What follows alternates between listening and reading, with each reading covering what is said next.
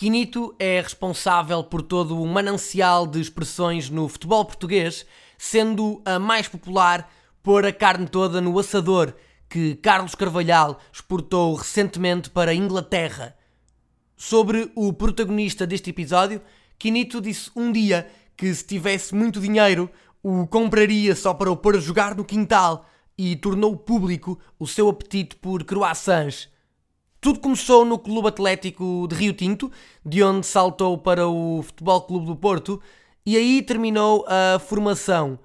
No entanto, na passagem para sénior, foi dispensado pelos Dragões, rumando ao Friamunde, na altura a competir na zona norte da segunda Divisão.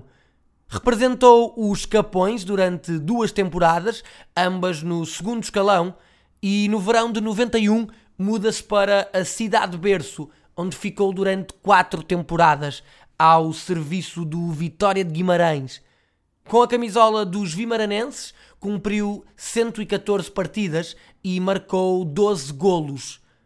Chega ao Sporting em 1995 e a 6 de agosto desse ano, frente ao Futebol Clube do Porto, cumpre o primeiro dos 342 jogos com a camisola leonina, números que fazem dele o nono jogador com mais jogos oficiais na história do Sporting. Vestiu de verde e branco durante 10 temporadas, sendo que a despedida não foi certamente a que desejaria.